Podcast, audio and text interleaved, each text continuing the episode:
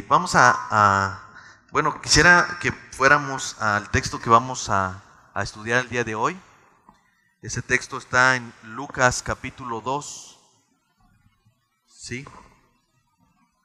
Es Lucas capítulo 2, del versículo 8 hasta el 14. Dice la palabra de Dios. Había pastores en la misma región que velaban y guardaban las vigilias de la noche sobre su rebaño. Y aquí se les presentó un ángel del Señor y la gloria del Señor los rodeó de resplandor y tuvieron gran temor. Pero el ángel les dijo, no teman porque aquí yo les doy nuevas de gran gozo que será para todo el pueblo, que les ha nacido hoy en la ciudad de David un Salvador que es Cristo el Señor niño envuelto en pañales, acostado en un pesebre.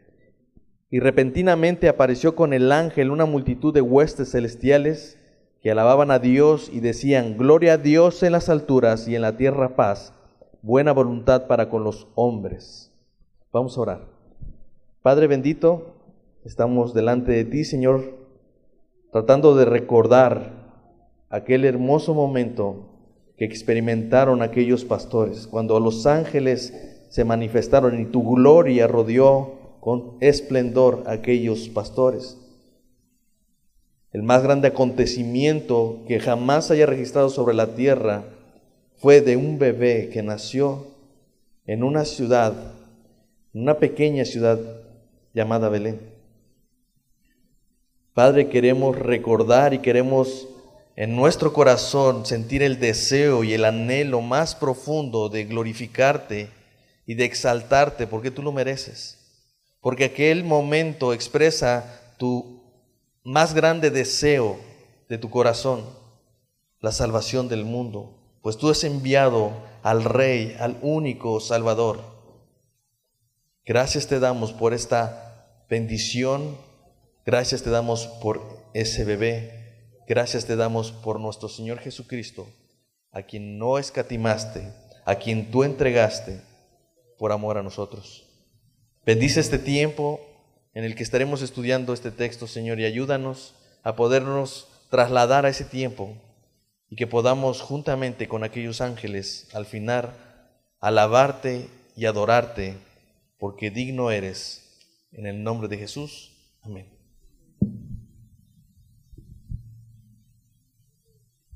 Hermanos, como ven, eh, estamos eh, cancelando un poco las, las predicaciones, las series que hemos estado viendo de Primera de Pedro, porque estamos en un tiempo muy especial y hemos querido ah, abordar estos temas navideños. Entonces, el día de hoy quise tocar este texto y quiero que eh, estén muy atentos a todo esto porque creo que vamos a, a, ser llevados delante de la presencia de Dios, no por lo que yo, no por lo que yo diga, sino porque esa es la idea, hermanos. Yo no quiero que se vayan este domingo igual a casa y que esta Navidad la celebren como todas las años. No, quiero que esta Navidad ustedes vayan con una gran expectativa recordando la maravillosa obra de nuestro Señor Jesucristo. Amén. Hubo un día, hermanos, en la Primera Guerra Mundial, cuando el combate entre los alemanes, los franceses y los ingleses fue detenido solamente por un momento, específicamente por un día, y eso fue el 24 de diciembre del 1914. Durante esa noche buena, eh, los altos mandos del ejército alemán habían enviado a sus tropas algunos enseres extras como chocolates, licor, y algunos panes. Esa noche se cuenta que los alemanes colocaron a la orilla, al, borde de las trincheras, algunos abetos iluminados y en esa noche cantaron canciones de Navidad. Al amanecer, algunos de los alemanes salieron con banderas blancas, agitándolas para tratar de detener por un momento esa guerra. Algunos dudaban si esto era un plan del enemigo para seguir atacando, pero definitivamente lo que querían era la paz. Entonces salieron también los aliados y salieron los enemigos y lo que hicieron fue saludarse uno a uno, presentarse, darse felicitaciones e incluso intercambiar tabaco, alcohol y chocolate. Tales fueron los gestos de paz ese día que hasta llegaron a improvisar ciertos partidos de fútbol en el cual Alemania ganó. Ese día fue conocido como la tregua de Navidad. Al llegar esta noticia a los respectivos mandos, decidieron tomar ciertas cartas en el asunto, pues esto no era algo que debía suceder.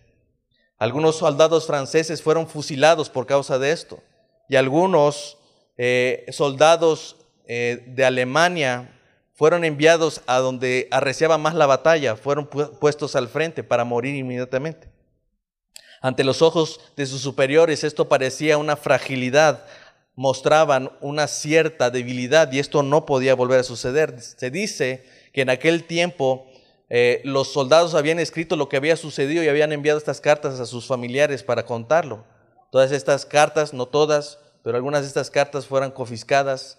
Eh, las fotografías que se tomaron entre ellos también fueron eh, confiscadas.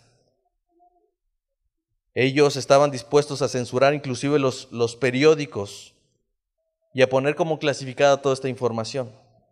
Las altas esferas militares se encargaron de que este hecho ocurrido en, diciembre de 1914 no volviera a suceder. Es por eso que he querido llamar a este mensaje la tregua de Navidad. Y básicamente vamos a llevar un bosquejo de tres partes o de tres puntos para que me puedan seguir.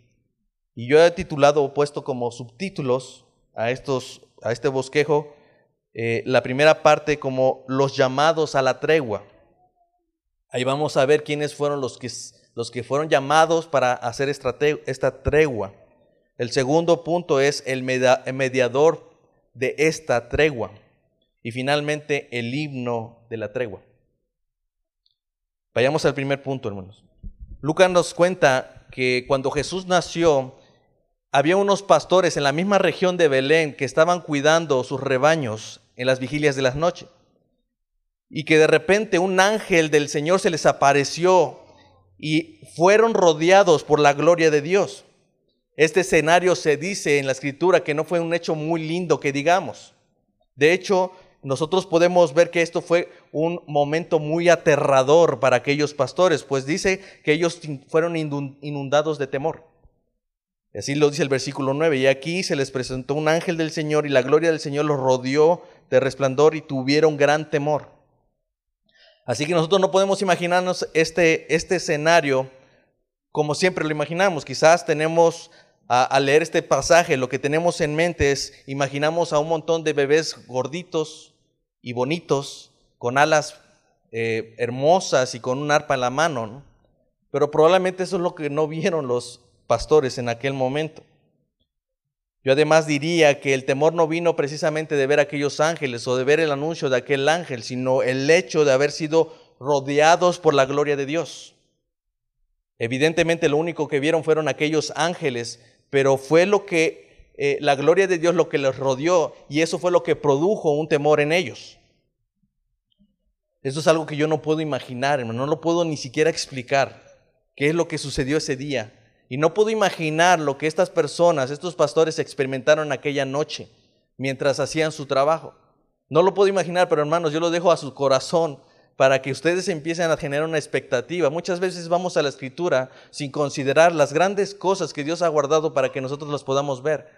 Pero debemos tener un corazón dispuesto a mirar más allá de lo que el Señor escribe y podamos sentirnos en ese momento cuando los ángeles alababan a Dios y cuando aquellos pastores estaban observando la, la majestuosa canción que cantaban esos ángeles, cuando la gloria de Dios los había rodeado. Ahora algo que quiero que podamos resaltar en esto es que las primeras personas que recibieron la noticia de que el Salvador había venido fueron personas muy sencillas. De hecho, la escritura eh, nos muestra que estos pastores, y también la tradición nos muestra que estos pastores eran personas que eran consideradas eh, como malas, eran personas rechazadas principalmente por los principales sacerdotes y por los escribas y los fariseos. Normalmente estas personas no las querían aceptar ni siquiera como aquellas dignas de dar algún testimonio frente a un tribunal, no las consideraban como personas confiables. Pero fueron ellos los primeros en recibir este mensaje de salvación. Fueron ellos aquellas personas que habían sido rechazadas, que no eran consideradas porque, porque debido a su trabajo llegaban a ser eh, ceremonialmente impuros y esto no les gustaba a los sacerdotes, a los principales sacerdotes.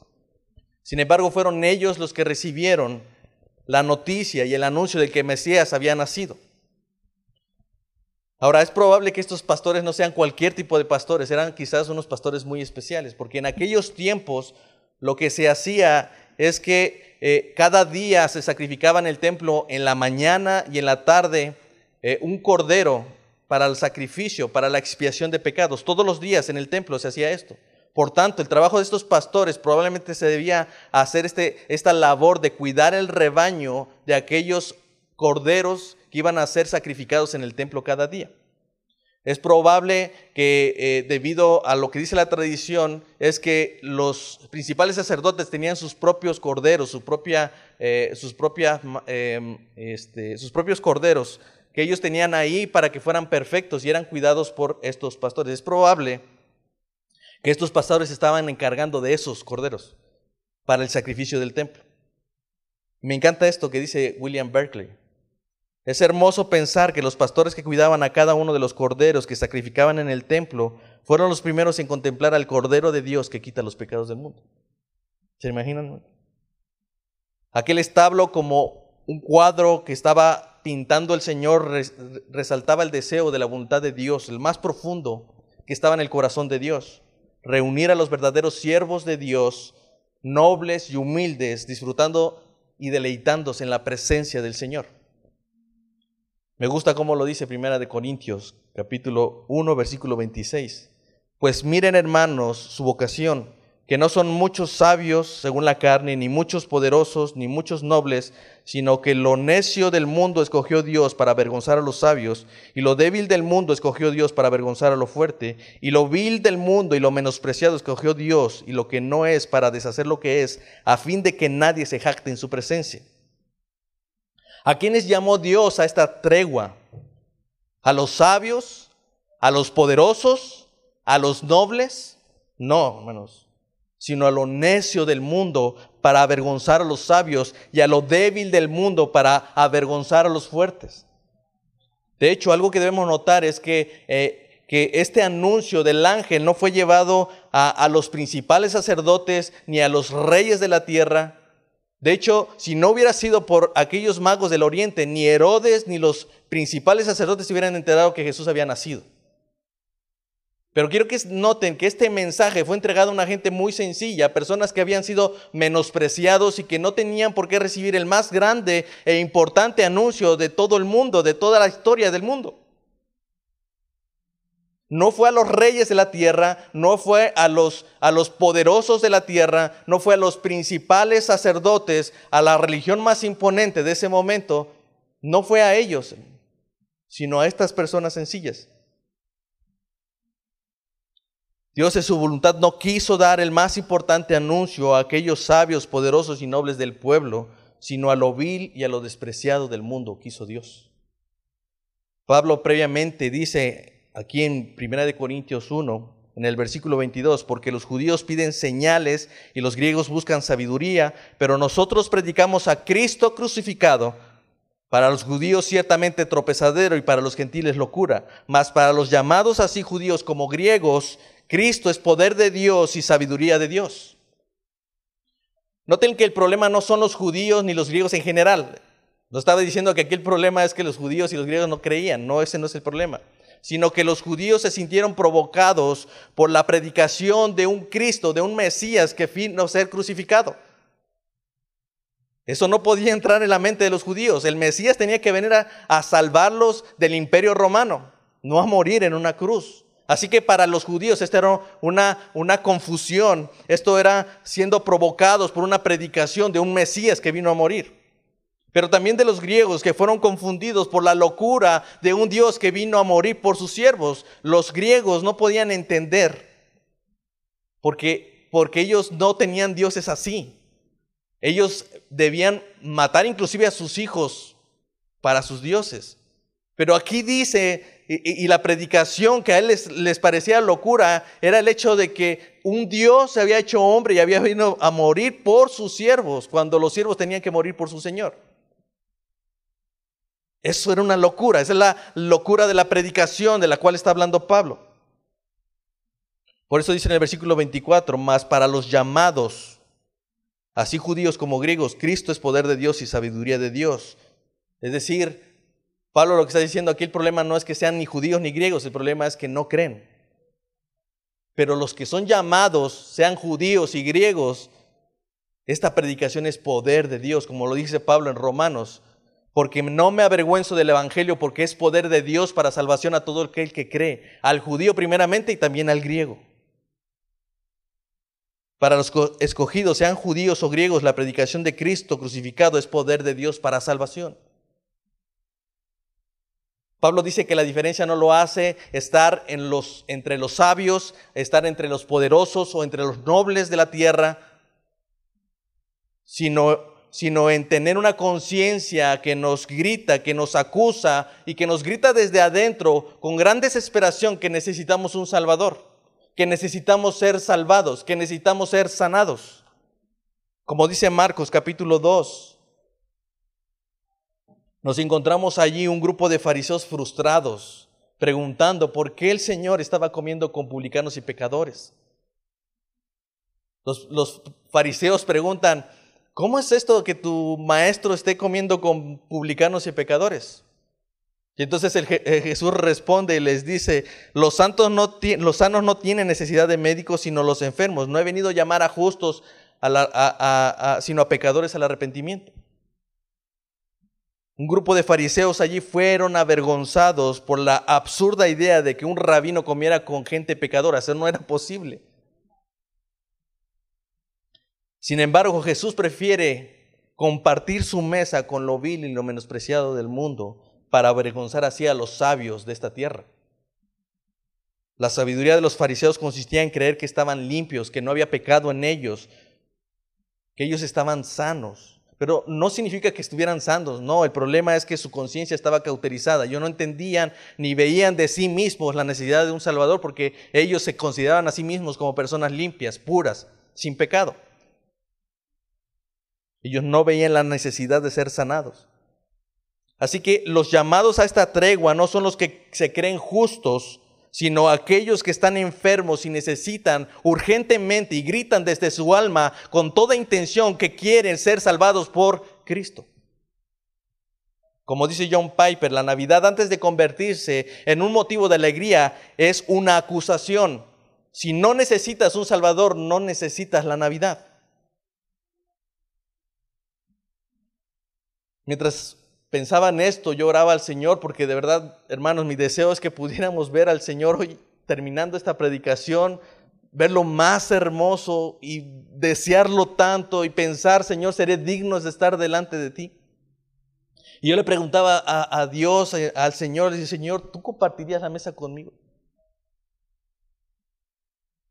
Yo, yo pienso que no soy digno, pero mi pregunta era, ¿me he hecho indigno para ti? Me, hago esa pregunta porque a veces el problema no está, miren, decir frases es muy sencillo. Yo puedo decir, no, yo soy un pecador, yo soy como un gusano. Pero hay de aquel que me trate como un gusano, ¿no? O sea, podemos decir, sí, efectivamente, yo no soy digno del Señor, pero me he hecho indigno delante de Él. ¿Realmente reconozco delante del Señor que soy indigno? Hermanos, no estoy diciendo que toda la vida nos tenemos que sentir como, como esa canción, que, nadie me quiere, nadie, todos me odian, mejor me como un gusanito. No, no es, no es esa la idea, hermanos, pero, pero de verdad no vamos a poder encontrar la hermosura de Cristo si nosotros no pensamos en que no somos dignos. Y eso magnifica la gloria de su presencia en medio de un pueblo corrupto, en medio de un pueblo pecador. En ello, en ello hay gracia. ¿Cómo es que el Señor, siendo Dios, viene y se sienta con pecadores? Pues él dice, los sanos los, no tienen necesidad de un doctor. Yo he venido para llamar a justos, perdón, a pecadores, no a justos. Y yo me preguntaba, ¿sería yo el primero en reclamar al ver sentado a Jesús con los que no leen la Biblia? Sería yo el primero en decir, Señor, ¿cómo es que osas a comer con aquellos que no sirven en la iglesia? De verdad, hermanos, eso me preguntaba yo. Porque no quiero caer en esa idea de que de cierta forma soy mejor que mis hermanos, sino el hecho de querer desear más al Señor cada día. Seguramente hay muchas cosas que nos impiden creer que Dios quiere tener comunión con nosotros, pero aquel hermoso cuadro que el Señor mismo pintó de aquellos pastores viendo a la presencia de aquel bebé, nos da la esperanza de que podemos estar en su mesa. No porque yo lo merezca, sino porque yo necesito urgentemente ser salvado por Él. Esto es lo que el canto de María expresaba cuando ella entendió que había en su vientre al Salvador. ella cantaba y decía, su misericordia es de generación en generación a los que le temen. Hizo proezas con su brazo, esparció a los soberbios en el, su pensamiento, en el pensamiento de sus corazones, quitó de los tronos a los poderosos y exaltó a los humildes, a los hambrientos colmó de bienes y a los ricos envió vacíos. Hermanos, Debemos desear ser llamados a esta tregua. La única razón por la que tú no quieres estar en esta tregua es porque quizás tú crees que no necesitas una tregua. tregua. Es por eso que quizás tú tengas esa mentalidad de aquellos altos mandos, aquellos superiores que decían, yo no tengo que mostrar debilidad. Yo no necesito levantar la bandera blanca. Yo no necesito hacer la paz con Dios. Si es así, es probable que tú no seas llamado a esta ni convocado a esta tregua. Así que vamos al siguiente encabezado, el mediador de esta tregua. Dice en el versículo 10, pero el ángel les dijo, no teman, porque aquí les doy nuevas de gran gozo que serán para todo el pueblo, que les ha nacido hoy en la ciudad de David un Salvador, que es Cristo el Señor. Esto les servirá de señal, hallarán al niño envuelto en pañales, acostado en un pesebre. El ángel aseguró que el mensaje que traía era de gran gozo, eran buenas nuevas. ¿Pero por qué? Porque el Salvador, el Cristo, el Hijo de David, el Mesías, había nacido. Quiero que imaginen cómo se tenía que haber recibido esa noticia, porque eh, si ustedes recuerdan y si leen en el contexto, van a notar que había muchas personas, entre ellos eh, Ana, eh, Zacarías, el papá de Juan, y, y Simeón, eran personas que estaban esperando que se manifestara la consolación de Israel, es decir, que viniera el Mesías. Estaban atentos a ello. Entonces yo quiero que con esa expectativa en la mente, hermanos, pregunten, ¿se imaginan a un rey, a un rey envuelto en pañales y acostado en un pesebre dentro de un establo? ¿En dónde se encuentran los reyes? En el palacio seguramente. De hecho, hacia allá se dirigieron los magos del oriente. Fueron a ver al rey Herodes para preguntar dónde está el rey de los judíos que ha nacido. Jesús dijo, he aquí que los que tienen vestiduras preciosas y viven en deleites en los palacios del rey están. Sin embargo, aquel rey, creador del cielo y de la tierra, el Señor soberano sobre todas las cosas, no sería hallado ni en un palacio ni envuelto en sedas y púrpura, ni acostado en una cuna real, sino en un establo envuelto en pañales y acostado en un pesebre. El Mesías, por tanto, que tanto había sido anunciado por los profetas, fue encontrado en un establo. Escuché o leí más bien una, una ilustración que me gustó mucho, que habla acerca de un monarca que sorprendía y preocupaba a la vez a sus, eh, a sus guardias. Cuando él desaparecía de repente y se pasaba de incógnito, incógnito entre, en, medio del pueblo, él lo que hacía es, se dejaba de hacer pasar como, como, se hacía pasar como uno cualquiera, dejaba sus vestiduras de rey, inmediatamente se, se colaba entre la gente. Él se mezclaba de incógnito con la gente de su pueblo. Pero sus guardias le dijeron por cuestión de seguridad que no lo volviera a hacer, que eso era muy peligroso. Sin embargo, él responde y dijo, no puedo gobernar a mis súbditos a menos que sepa cómo viven. Esa es una una verdad preciosa que el Evangelio nos muestra, hermanos. El Dios del cielo y de la tierra, el creador de todo lo que vemos y lo que no vemos, sabe qué somos, sabe la necesidad que tenemos, no solamente porque es Dios, sino porque Él vino a habitar en medio de nosotros. Hermanos, yo espero que, hasta aquí vayan sintiendo lo tan hermoso que fue el hecho de que Jesús hiciera hombre. Esto debe ser un privilegio el poder considerar que Dios, Dios hermano, se hizo hombre y habitó en medio de nosotros. Pablo lo dice mejor, él dice en Filipenses capítulo 2 versículo 5 al 8, Haya pues en ustedes este mismo sentir que hubo también en Cristo Jesús, el cual siendo en forma de Dios no estimó el ser igual a Dios como cosa que aferrarse, sino que se despojó de sí mismo, tomando la forma de siervo, hecho semejante a los hombres, y estando en la condición de hombre, se humilló a, sí mismo, haciéndose obediente a la muerte y muerte de cruz. J. I. Packer dice, cuando Pablo dice que el Hijo se vació de sí mismo y se hizo pobre, lo que quiere decir, como lo demuestra el contexto de cada caso, es que hace a un lado no sus atributos y poderes divinos, sino su gloria y su dignidad divina, como lo expresa Cristo en la oración sacerdotal, aquella gloria que tuve contigo antes de que el mundo fuera. O sea, Jesús no dejó de ser Dios, Él añadió a su divinidad la humanidad, que no es lo mismo. Jesús es verdaderamente Dios y verdaderamente hombre. Lo único que dejó y lo que se despojó, según esa oración sacerdotal, es la gloria que tenía con el Padre. Por tanto, así como el camino de Jesús hacia el Calvario comenzó con una renuncia a su gloria, así comenzó el camino de Cristo hacia el Calvario, renunciando a su propia gloria. Asimismo, nuestro camino hacia el Calvario, hacia Cristo, comienza con una renuncia a nuestra propia gloria. Por eso Jesús dice a sus discípulos en Lucas capítulo 9, versículo 23, si alguien quiere seguirme, niéguese a sí mismo y tome su cruz. Es por eso que la Navidad trae incomodidad a las personas, por esto, hermano. Porque el llamado y la exigencia de Jesús es tan radical que tienes que negarte a ti mismo, tienes que dejar tu propia vanagloria, porque si tú no, si no haces esto, tú no vas a llegar a la cruz. No te permite llegar al Calvario.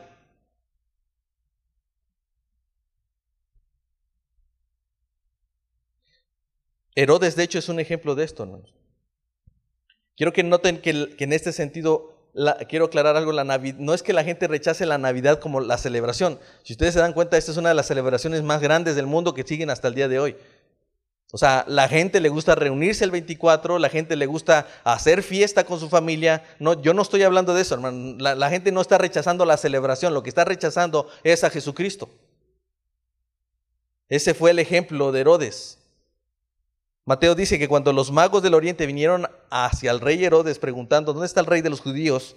Que ha nacido, dice la escritura, que oyendo todo esto, el rey Herodes se turbó con toda Jerusalén. Herodes aún sin tener la certeza de que Jesús había nacido, él ya había generado un problema contra él. Él ya estaba generando una hostilidad contra Jesús. Estaba realmente asustado. Él se sintió seriamente amenazado por Jesús. Al punto de conspirar, de mentir y de mandar a matar a niños menores de dos años. ¿Con tal de qué? De librarse de Jesús. Herodes no podía permitir que otro rey tomara su lugar. De hecho, algo que se conoce en la historia es que los romanos, cuando venían, se veían amenazados aún de sus propios hijos, los mandaban a matar. No querían que ni sus propios hijos tomaran el poder. No nos debe de extrañar que una persona como Herodes mandara a matar a miles de niños solamente para acabar contra Jesús. Así que el rey Herodes no podía permitir que hubiera otro rey, que otro rey se levantara en su lugar. Así, hermanos, muchas personas de nosotros rechazamos a Jesús con tanta hostilidad porque nos vemos amenazados por Él. Hemos sido nuestros propios reyes toda la vida. ¿Cómo va a venir alguien a gobernarme a mí? He hecho lo que yo he querido toda la vida. ¿Cómo voy a permitir que el Señor me diga qué hacer? He hecho y he planeado siempre sin considerar a nadie. No he tenido que rendir cuentas a nadie. ¿Por qué tendría que esperar que ahora tenga que rendirle cuentas a Él? Aceptar a Jesús como Señor implica tenerme que someter a Él, aceptarle a Él, reconocerle como Señor y dejar que Él gobierne mi corazón. Pero la realidad es que lo rechazamos porque no queremos que Él gobierne nuestros corazones.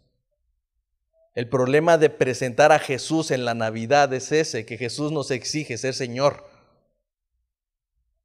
No podemos ver a Jesús en esta Navidad como alguien que vino hace más de dos mil años y nos levantó una festividad, una celebración. Gracias a Dios por esta, por esta fecha, porque me dan vacaciones.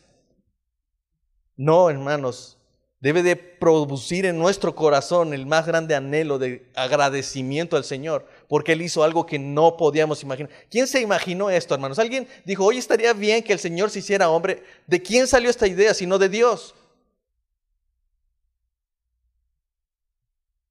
El problema con esto es que rechazamos la única vía que nos lleva al Padre. Jesús ha sido puesto como el único mediador de esta tregua entre Dios y los hombres. Porque hay un solo Dios y un solo mediador entre Dios y los hombres, Jesucristo. Como dice Sugel Michelén, para ser mediador entre Dios y los hombres era necesario ser Dios y hombre. Jesús es verdaderamente Dios y verdaderamente hombre, y en ningún otro hay salvación, en ningún otro nombre hay salvación. No hay otro nombre eh, debajo de los cielos que haya sido dado a los hombres para, para que podamos ser salvos. Así que es, con eso en mente, hermanos, entramos a la tercera parte de este. Llegamos a la, a la parte emocionante, el himno de la tregua. Dice el versículo 13, y repentinamente apareció con el ángel una multitud de las huestes celestiales que alababan a Dios y decían, gloria a Dios en las alturas y en la tierra paz, buena voluntad para con los hombres. Yo no sé si saliendo de aquí vas a volver a escuchar esta palabra igual que antes. Una costumbre que se tenía en aquellos momentos es que cuando nacía un bebé, cuando venía un nuevo integrante a la familia, llegaban músicos del pueblo para recibirle y darle la bienvenida con música, pero en aquel día María y José no estaban en casa, ellos estaban siendo empadronados en Belén. Ellos estaban solos, habían, recibido a su bebé en un establo. No había quien les cantara y no había familia que los recibieran y se alegraran con él, pero unos pastores llegaron con ellos y dice que aunque no hubo hombres del pueblo que cantaran esa celebración de bienvenida, los cielos abrieron y los ángeles vinieron para cantarle directamente al Señor y decir, gloria a Dios en las alturas y paz a los hombres.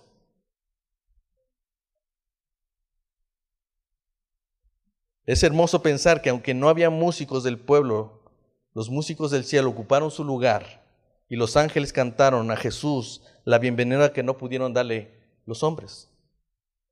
Esta bien podría ser el primer himno oficial traído desde el cielo para adorar a Jesús. Esto no fue inventado por el hombre, no fue que, oye, ¿cómo ves si organizamos unas, unos villancicos? No, esta canción vino directamente del cielo el mismo día que el Señor nació. Quiero que noten que su contenido no expresa directamente palabras de exaltación a Jesús, ni a la persona de Jesús, pero sí a su misión y al propósito de su ministerio.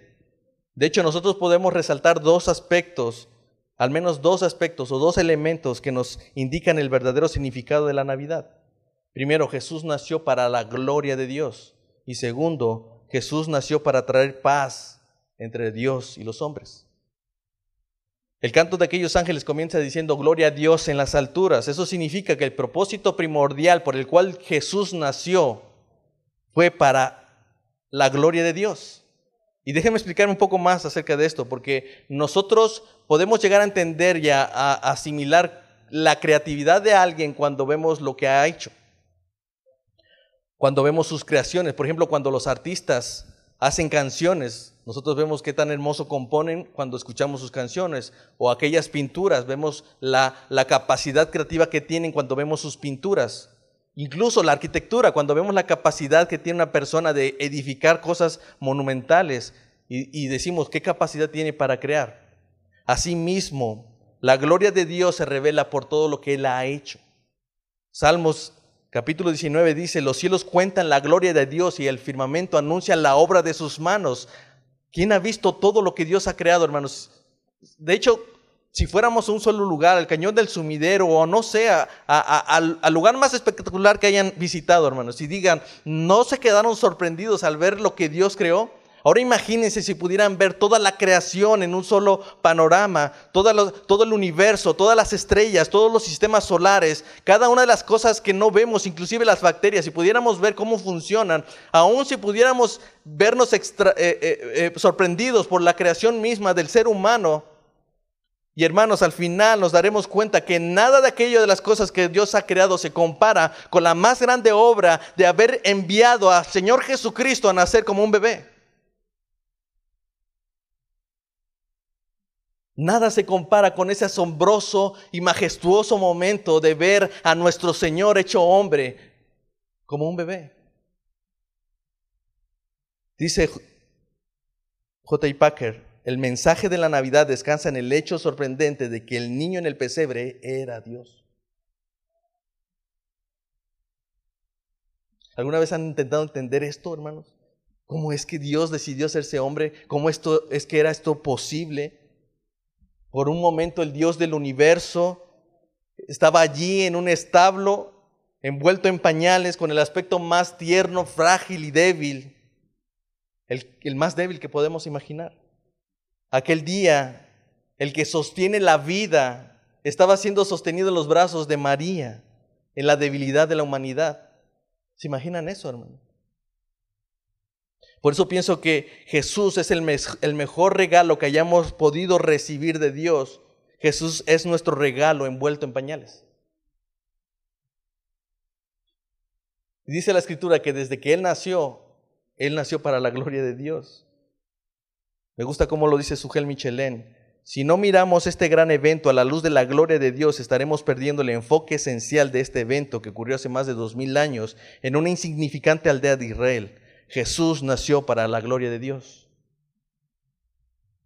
Y ahora, aunque Jesús nació para la gloria de Dios, también nació para traer paz entre Dios y los hombres. Pues el canto de los ángeles dice, gloria a Dios en las alturas y en la tierra paz, buena voluntad para con los hombres. Muchos quizás hemos escuchado, y quiero que sean sinceros, muchos seguramente lo que hemos escuchado es esto, gloria a Dios en las alturas y en la tierra paz a los hombres de buena voluntad, ¿sí o no? Pero eso no es lo que dice el texto. Para entenderlo así, cambiaría el enfoque de aquella alabanza y estaría centrándose en el hombre y no en Dios. Eso nos haría pensar que la paz de Dios depende del hombre y no de Dios. De la buena voluntad del hombre y no es así. De hecho, eh, dice Eclesiastés capítulo 7, versículo 20, ciertamente no hay hombre justo en la tierra que haga bien y nunca peque. No lo hay. Entonces, ¿cómo va a haber buena voluntad del hombre para arreglar las cosas? No lo hay, no existe, nunca ha sido así. De hecho, la Biblia de las Américas traduce este versículo así. Gloria a Dios en las alturas y en la tierra paz entre los hombres en quienes Él se complace. No son en todos, es en, aquellos en los que Él se complace. Dios trae esa paz, eh, eh, esa gloria que viene de las alturas, esa buena voluntad es del Padre, es la buena voluntad de Dios para con los hombres en los que Él se deleita, en los que Él prefiere y en los que Él se complace. Como alguien decía, los ángeles no exaltan la buena voluntad de los hombres, sino que exaltan la buena voluntad de Dios. Jesús dijo a sus discípulos, la paz les dejo, mi paz les doy. No se las doy como ustedes la reciben del mundo. La paz que Jesús viene a darnos no, no es en esa paz entre los hombres como lo que sucedió en aquella Primera Guerra Mundial. No es esa paz que, que aquellos hombres experimentaron entre sí mismos al dejar un momento la guerra. No, porque Jesús dijo, no piensen que he venido para traer paz a la tierra, no he venido para traer paz sino espada. Jesús se refiere a que el Evangelio iba a traer división entre la familia, aún entre creyentes e incrédulos. A eso se está refiriendo. Pero uno podría creer que lo que está sucediendo aquí es que, eh, que se está contradiciendo. Porque por un lado dice yo les traigo paz, pero por otro lado dice yo traigo espada. Entonces, ¿a qué se refiere? ¿De qué paz está hablando? Yo creo, y la escritura lo dice, que se refiere a aquella reconciliación que trae Jesús de entre Dios y los hombres. No entre hombre y hombre, hermano, sino Jesús trae la, la paz, la reconciliación entre Dios y los hombres, como dice Romanos 5.10, porque si siendo enemigos fuimos reconciliados con Dios por la muerte de Jesús, mucho más estando reconciliados seremos salvos por su vida. Nosotros éramos enemigos de Dios, según Génesis capítulo 3, el hombre decidió rebelarse contra Dios y, y, declaró la guerra contra su creador ese día. Y a partir de ese entonces el hombre ha estado luchando y ha estado altercando contra Dios. Pero es Dios quien decide componer las cosas. Es Dios quien envía a un Salvador, es un mediador para poder hacer una tregua. Y yo sé lo que significa una tregua. Aquella noche cuando el Señor nació, la tregua entre Dios y los hombres fue declarada, pero 33 años después, en la cruz, la paz fue finalmente firmada y sellada por la misma sangre de Jesucristo. La tregua entre estos hombres de Alemania, Francia e Inglaterra fue momentánea. Pasó el 25 y el 26 estaban de vuelta en guerra. Pero con Jesús, hermano, nosotros no hacemos simplemente una tregua. Jesús vino a nacer para mostrar una tregua, pero después Él llegó a la cruz para morir en la cruz allí y derramar su sangre con la cual desecha aquella declaración de guerra que teníamos contra Dios. Esa declaración de guerra fue anulada y clavada en la cruz, como lo dice Colosenses capítulo 2, versículo 14, anulando el acta de los decretos que había en contra de nosotros, que nos era contraria, quitándola de en medio y clavándola en la cruz. Jesús nos trae la paz, nos trae la reconciliación con Dios. No solamente una tregua, hermanos. A veces nosotros queremos venir a Dios y hacer una tregua con Él cada domingo. Pero el Señor no viene a hacer este trabajo ni esa obra simplemente para un día de vez en cuando o una vez al año. Jesús vino para declararnos paz eternamente con Dios. Estábamos enemistados con Dios, pero con Cristo ahora tenemos paz y reconciliación con Dios. Ese es el verdadero significado de la Navidad. Es por eso que aquella alabanza de los ángeles que cantaban vino a ser como esa, ese himno de la tregua, porque declaraba la paz de Dios y su buena voluntad a los hombres en los que Él se complace. Ese es el verdadero significado de la Navidad. Es por eso que cuando se conoce el significado y el propósito, a veces lo que, lo que hacemos es rechazar la Navidad. Así que solamente hay de dos, hermanos, o aceptamos la Navidad o la rechazamos. Pero si tú la estás aceptando, considera, hermanos, que debes de caer en estos dos aspectos. Adorar a Jesús y proclamar a Jesús. Cuando los magos del oriente fueron a buscar a Jesús, dice que volvieron, eh, perdón, en el versículo 20, después de este texto que hemos estado estudiando, dice que concluyó esto después de que fueron a visitar a María cuando estaba en el pesebre eh, eh, Jesús Dice que ellos regresaron a su casa en el versículo 20 y se volvieron los pastores glorificando y alabando a Dios porque todas las cosas que habían oído y visto, como se les había dicho, todos ellos terminaron adorando a Dios. Hermano, tú no te puedes ir de aquí sin querer adorar a Dios. Es más, no puedes tú pasar una Navidad igual que todos los años sin querer adorar a Jesús. De hecho, en el libro de Apocalipsis vamos a encontrar una nueva alabanza. Dice que había los cuatro seres vivientes y los 24 ancianos cantaban esta canción diciendo, digno eres de tomar el libro y abrir sus sellos, porque tú fuiste inmolado y con tu sangre nos has redimido para Dios de todo linaje, lengua, pueblo y nación. El deseo de Dios no solamente es que el pueblo judío terminara adorando a Jesús, el Salvador, sino que todas las naciones de la tierra y toda lengua que confesara que Jesús es el Señor. Ese era el propósito de los magos. Ellos no fueron simplemente, miren, todos recordamos a los magos por las tres cosas que llevaban, ¿verdad? Oro, incienso y mirra. Pero en ese momento, cuando ellos se presentan delante de Jesús, todo eso pasó a segundo plano. El oro que venía del oriente no tenía más que el último lugar en todo esto. El escenario más importante es cuando aquellos magos que vinieron este, del extranjero, de un lugar tan lejos, para simplemente adorar a Jesús, se había cumplido.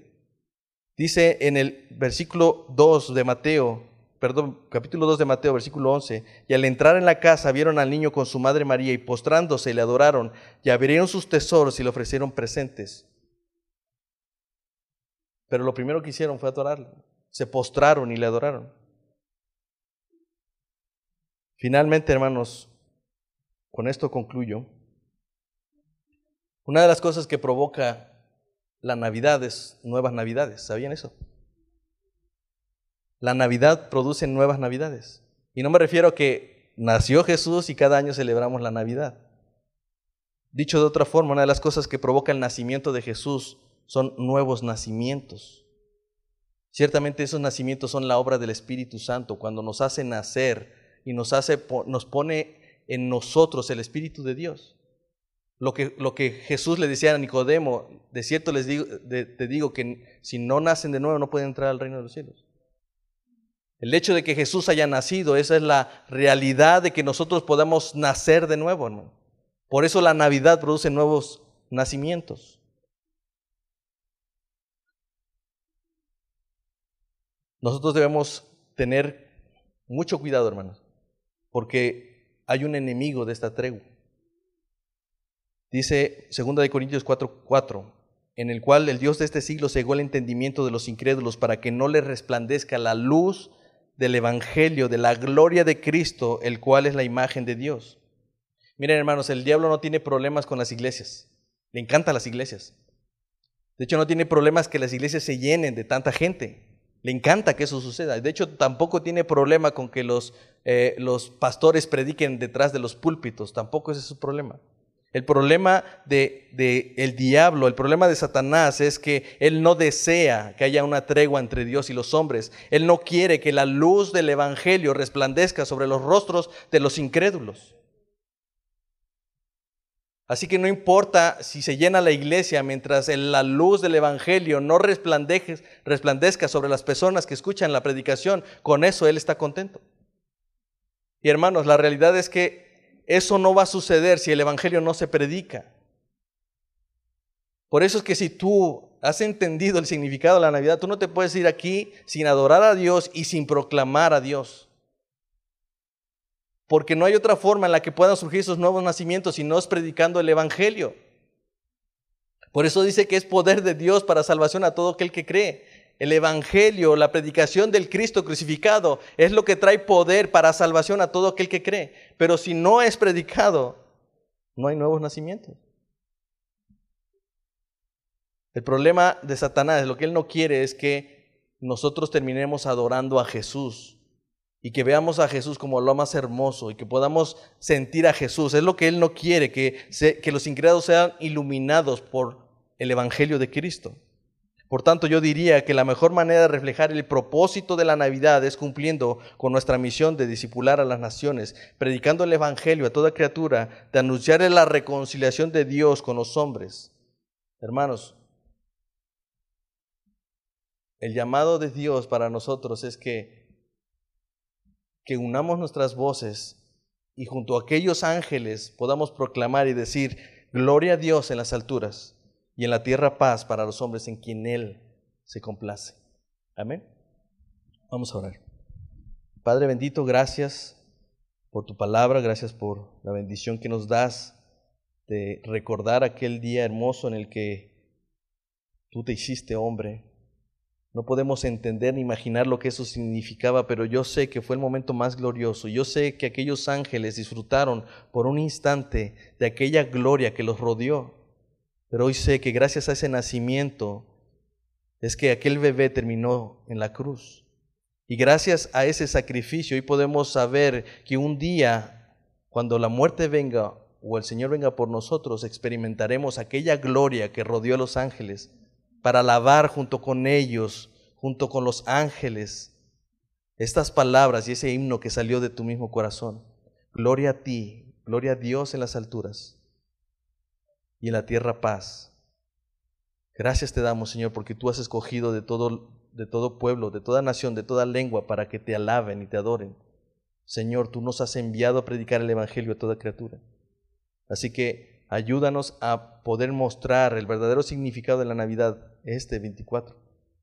que podamos abrir, abrir nuestras Biblias delante de nuestras familias, delante de nuestros amigos y poder anunciar fielmente y alegremente aquello que nosotros mismos hemos experimentado. Señor, permite que nuestros labios se abran para exaltarte en medio de este mundo que necesita un Salvador. Glorifícate en medio de tu iglesia, Señor, y haz que este, este tiempo, Señor, sea para prepararnos y recordar que tú has venido y has nacido para morir en la cruz. Y un día volverás por tu pueblo, a tus escogidos, en quien tú te complaciste, Señor. Gracias te damos en el nombre de Jesús. Amén. Dios les bendiga, hermanos. Estamos despedidos y si Dios quiere nos estaremos viendo la próxima semana. Bendiciones.